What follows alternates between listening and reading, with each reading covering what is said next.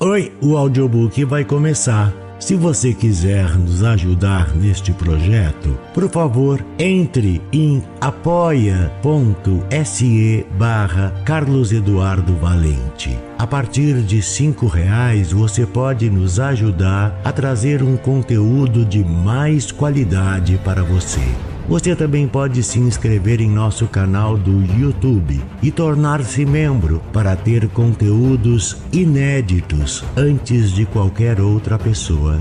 Espero que gostem do que vão ouvir. Um grande abraço a todos. Use seu fone de ouvido para uma maior imersão. Do narrador Carlos Eduardo Valente. Contato carlão50 arroba gmail.com Foi um sonho de Guy de Maupassant. Eu a amava loucamente. Por que se ama? Por que se ama?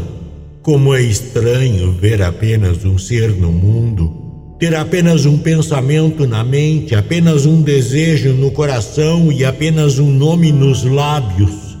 Um nome que vem à tona continuamente, que se eleva como a água de uma nascente das profundezas da alma, que se eleva até os lábios e que se repete várias vezes sem contar, de novo, que se sussurra incessantemente em todos os lugares como uma oração. Vou contar nossa história, pois o amor só tem uma que é sempre a mesma coisa. Eu a conheci e a amei. Isso é tudo.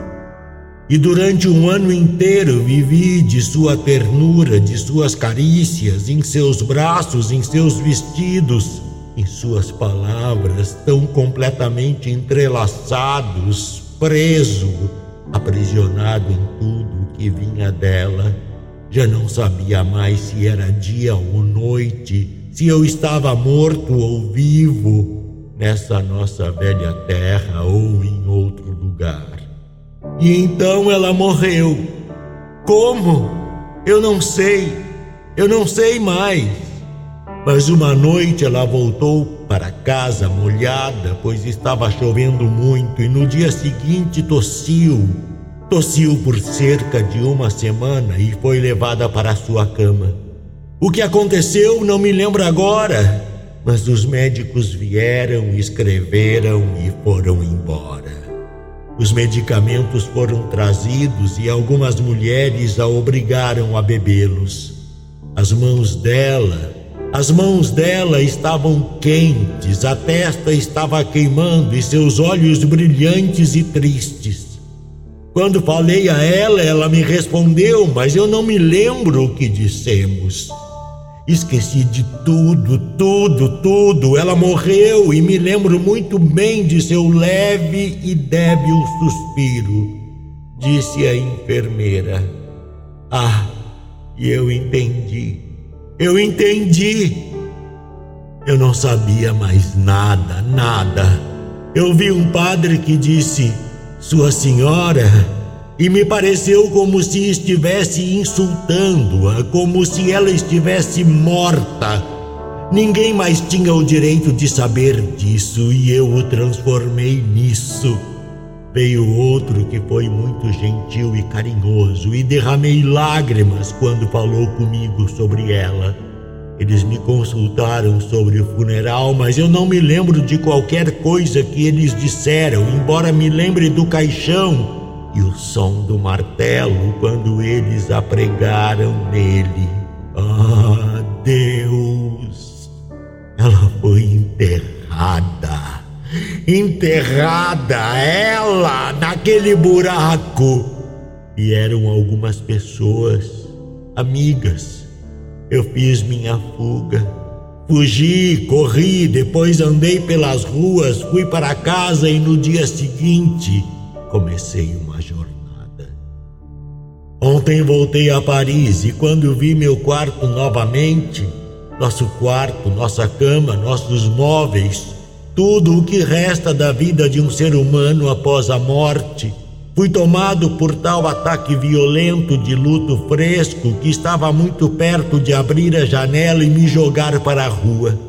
Como não pude mais permanecer entre estas coisas, entre estas paredes que tinha enclausurado e abrigado, e que reteve mil átomos dela, de sua pele, de sua respiração e suas imperceptíveis fendas.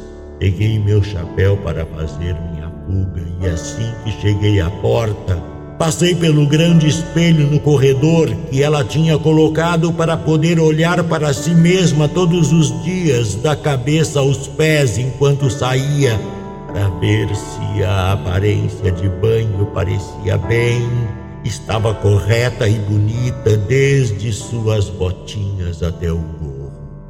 Eu parei em frente àquele espelho que ela havia sido tão frequentemente refletida. Tantas vezes, tantas vezes que também deve ter refletido seu reflexo. Estava ali parado, tremendo, com os olhos fixos no espelho, e achatado, profundo, vazio de vidro, que a tinha contido inteiramente e a possuía tanto quanto eu havia, como a minha aparência apaixonada tinha. Eu senti como se amasse aquele espelho. Toquei nele, estava frio. Oh, lembrança! Triste espelho espelho ardente, espelho horrível, o que nos faz sofrer tais tormentos. Felizes são os homens cujo coração esquece tudo o que continha, tudo o que passou antes dele, tudo o que nele se olhou, que se refletiu no seu afeto, no seu amor. Como eu sofro! Continuei sem saber, sem desejar, Fui em direção ao cemitério, encontrei a sua sepultura simples, uma cruz de mármore branco com estas poucas palavras: Ela amou, foi amada e morreu. Ela está lá, abaixo, decadente, que horrível! Soluçava com a minha testa no chão. Parei lá por um longo tempo, um longo tempo, um longo tempo. Então vi que estava ficando escuro e um estranho, um desejo louco, o desejo de um amante desesperado me tomou. Desejava passar a noite, a última noite, chorando em seu túmulo, mas deveria ser visto e expulso. Como iria conseguir? Eu era astuto. Me levantei e comecei a vaguear por aquela cidade dos mortos. Andei e andei. Como esta cidade é pequena em comparação cidade em que vivemos. E ainda, quanto mais numerosos são os mortos que os vivos, nós queremos casas altas, ruas largas e muito espaço para as quatro gerações que vêm à luz do dia ao mesmo tempo, beber água da nascente, vinho da videira, comer o pão da planície, e por todas as gerações de mortos, por toda aquela escada de humanidade que desceu até nós, dificilmente há qualquer coisa mais distante, quase nada. A terra nos leva de volta esquecimento os afasta. Adeus. Adeus.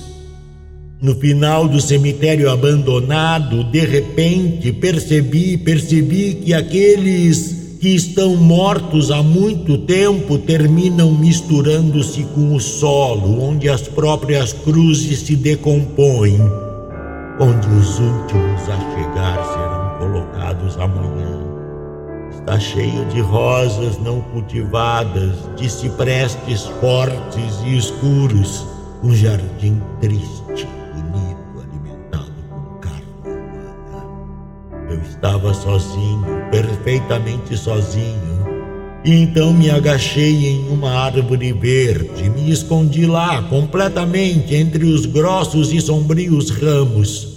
Esperei agarrado ao tronco como um homem náufrago faz ao matá-la. Quando está estava bastante escuro, deixei meu refúgio e comecei a andar suavemente, lentamente, de forma inaudível, através daquele chão cheio pessoas mortas. Vaguei por muito tempo, mas não consegui encontrá-la novamente. Continuei com os braços estendidos, batendo contra os túmulos com minhas mãos, meus pés, meus joelhos, meu peito até mesmo com minha cabeça, sem poder encontrá-la. Eu toquei e me senti como um cego apalpando seu caminho. Senti as pedras, as cruzes, o ferro, as grinaldas de metal e as coroas de flores desbotadas. Lia os nomes com os meus dedos, passando-os por cima das letras. Que noite! Que noite! Não consegui encontrá-la novamente. Não havia lua. Que noite! Estou assustado, horrivelmente assustado, nestes caminhos estreitos entre duas fileiras de sepulturas. Sepulturas, sepulturas, sepulturas. Nada além de sepulturas à minha direita, à minha esquerda, à minha frente, ao meu redor, em todos os lugares onde estava, havia sepulturas. Me sentei em uma delas, pois eu não podia mais andar. Meus joelhos estavam muito fracos, podia ouvir meu coração bater e podia ouvir também outra coisa. O que? Um barulho confuso, inominável era o barulho na minha cabeça na noite impenetrável ou por baixo da terra misteriosa, terra semeada com cadáveres humanos. Olhei ao meu redor, mas eu não posso dizer quanto tempo fiquei lá. Estava paralisado de terror, bêbado de susto, pronto para gritar, pronto para morrer. De repente, me pareceu como se a laje de mármore sobre a qual estava sentado estivesse se movendo. Certamente estava se movendo, como se estivesse sendo levantada. Com um movimento, saltei para o túmulo vizinho e vi, sim, vi claramente a pedra que acabara de deixar erguer-se de pé e a pessoa morta aparecer um esqueleto nu que estava empurrando a pedra para trás com o seu dorso dobrado. E vi muito claramente, muito claramente eu vi, embora a noite estivesse tão escura. Na cruz eu podia ler.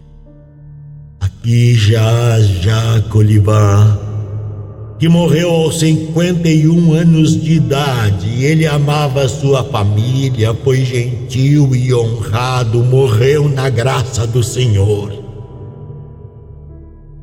O morto também leu o que estava escrito em sua lápide. Então pegou uma pedra fora do caminho, uma pequena pedra pontiaguda, e começou a raspar as letras com cuidado. Ele as apagou lentamente, com o buraco dos olhos passou para os lugares onde havia sido gravadas. Com a ponta do osso que tinha sido seu dedo indicador, escreveu em letras luminosas, como aquelas linhas que se traçam nas paredes com a ponta de um fósforo. Aqui descansa Jacques Olivan, que morreu aos 51 anos de idade ele apressou a morte de seu pai pela sua indelicadeza, como desejava herdar sua fortuna.